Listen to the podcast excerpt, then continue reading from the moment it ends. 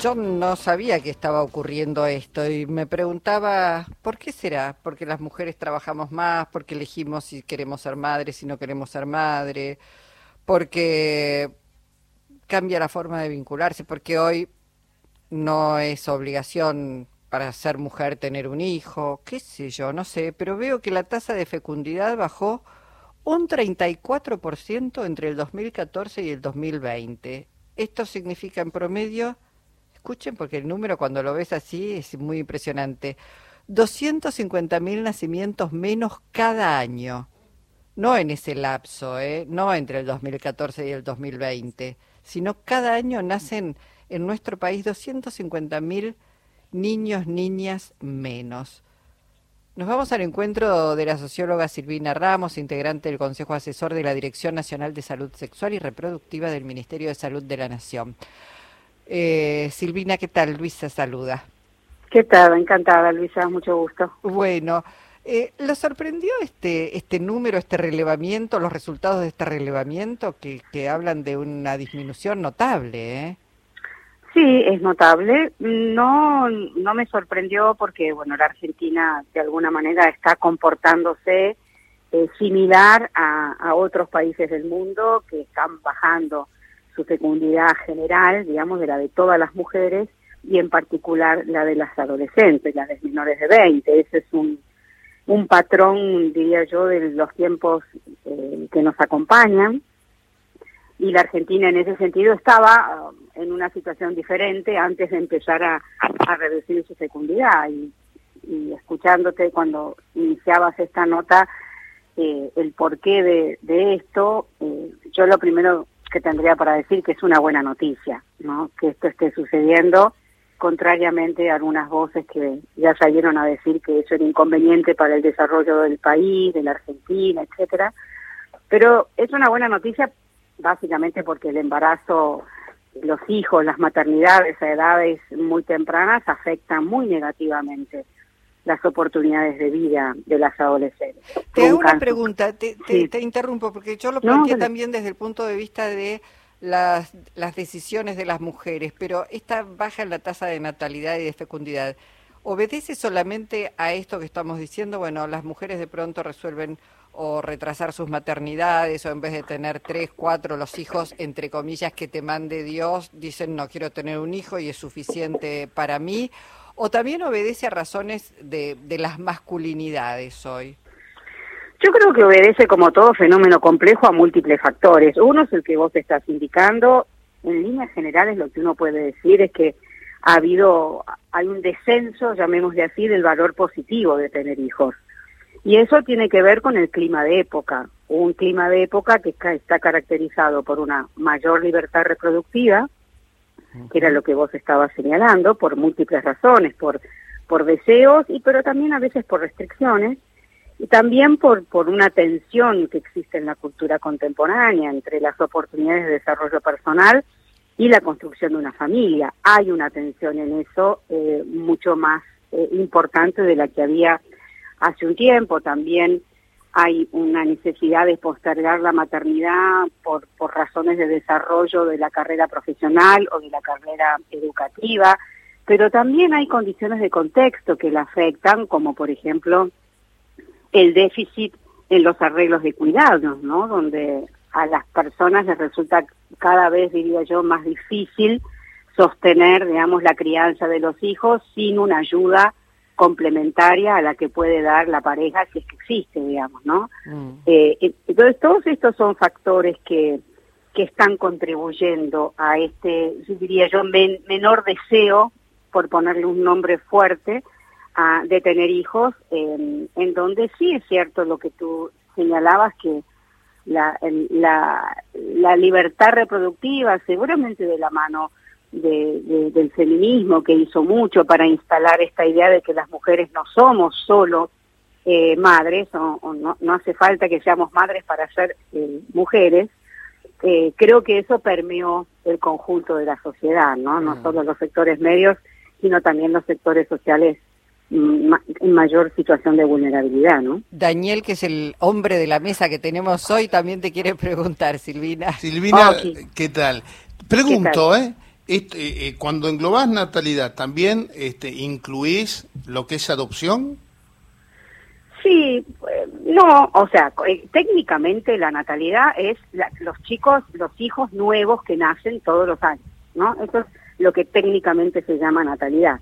Y este es el fenómeno que acababa de decir Luisa, que viene disminuyendo en la Argentina desde hace ya unos cuantos años, pero en los últimos dos, tres años la caída ha sido muy fuerte.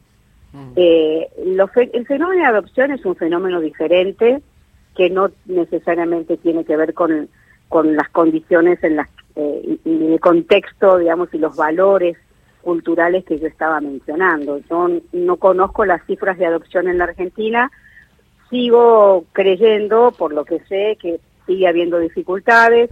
Cuando se retrasa la maternidad, como todos sabemos, también, digamos, fisiológicamente es más difícil quedar embarazada y a, veces algunas mujeres retrasando la maternidad terminan eh, recurriendo a la adopción porque, bueno, deciden tener un hijo y esa es una opción absolutamente posible, ¿no? Digo, necesaria y, y, a la mano, digamos, además por más de que haya dificultades en la Argentina con ese tema, ¿no? Claro, te, te quería preguntar, Silvina, si este, este clima de época al que hacías referencia también tiene que ver con la vida en las ciudades y este fenómeno no sé si está discriminado por zona, por región, me parece que también es una característica de las grandes urbes, de las grandes ciudades, pero no sé si en las zonas rurales se da eh, con tanta nitidez, con tanta claridad.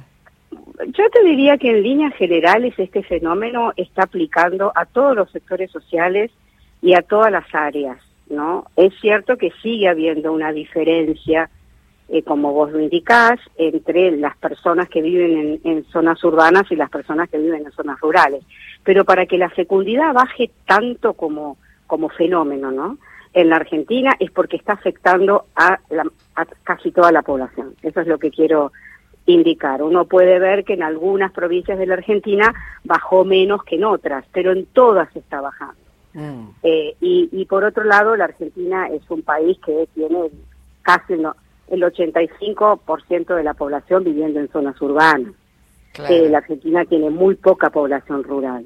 Mm. Entonces, eh, te diría que como fenómeno social, es un fenómeno que se observa en todos los sectores sociales. Antes era, diría yo, como más patrimonio, digamos, de los sectores medios, ¿no? Postergar la maternidad, privilegiar la carrera educativa o, la carrera laboral.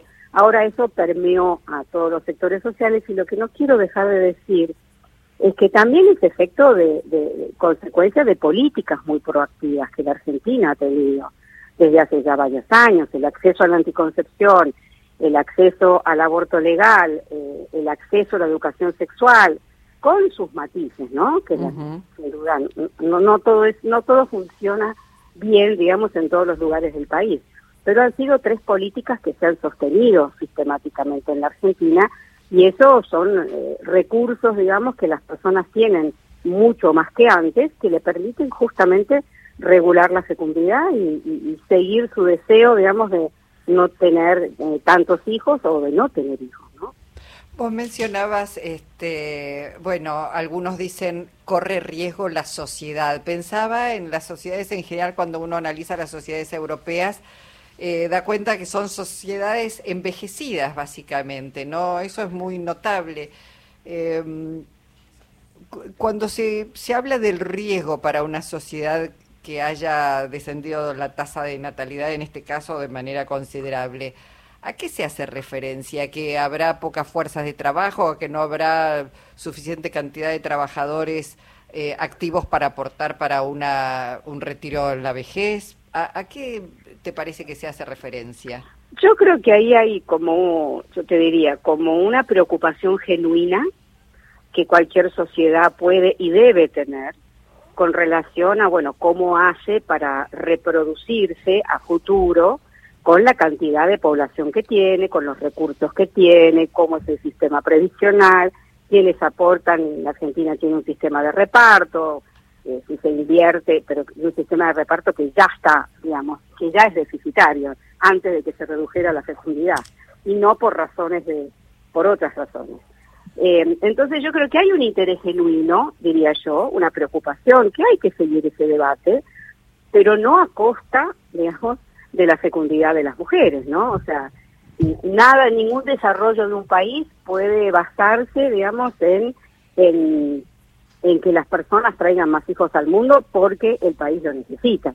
Las personas tienen la absoluta autonomía de decidir lo que quieren hacer mejor para sus vidas y eso es como el principio por excelencia, ¿no?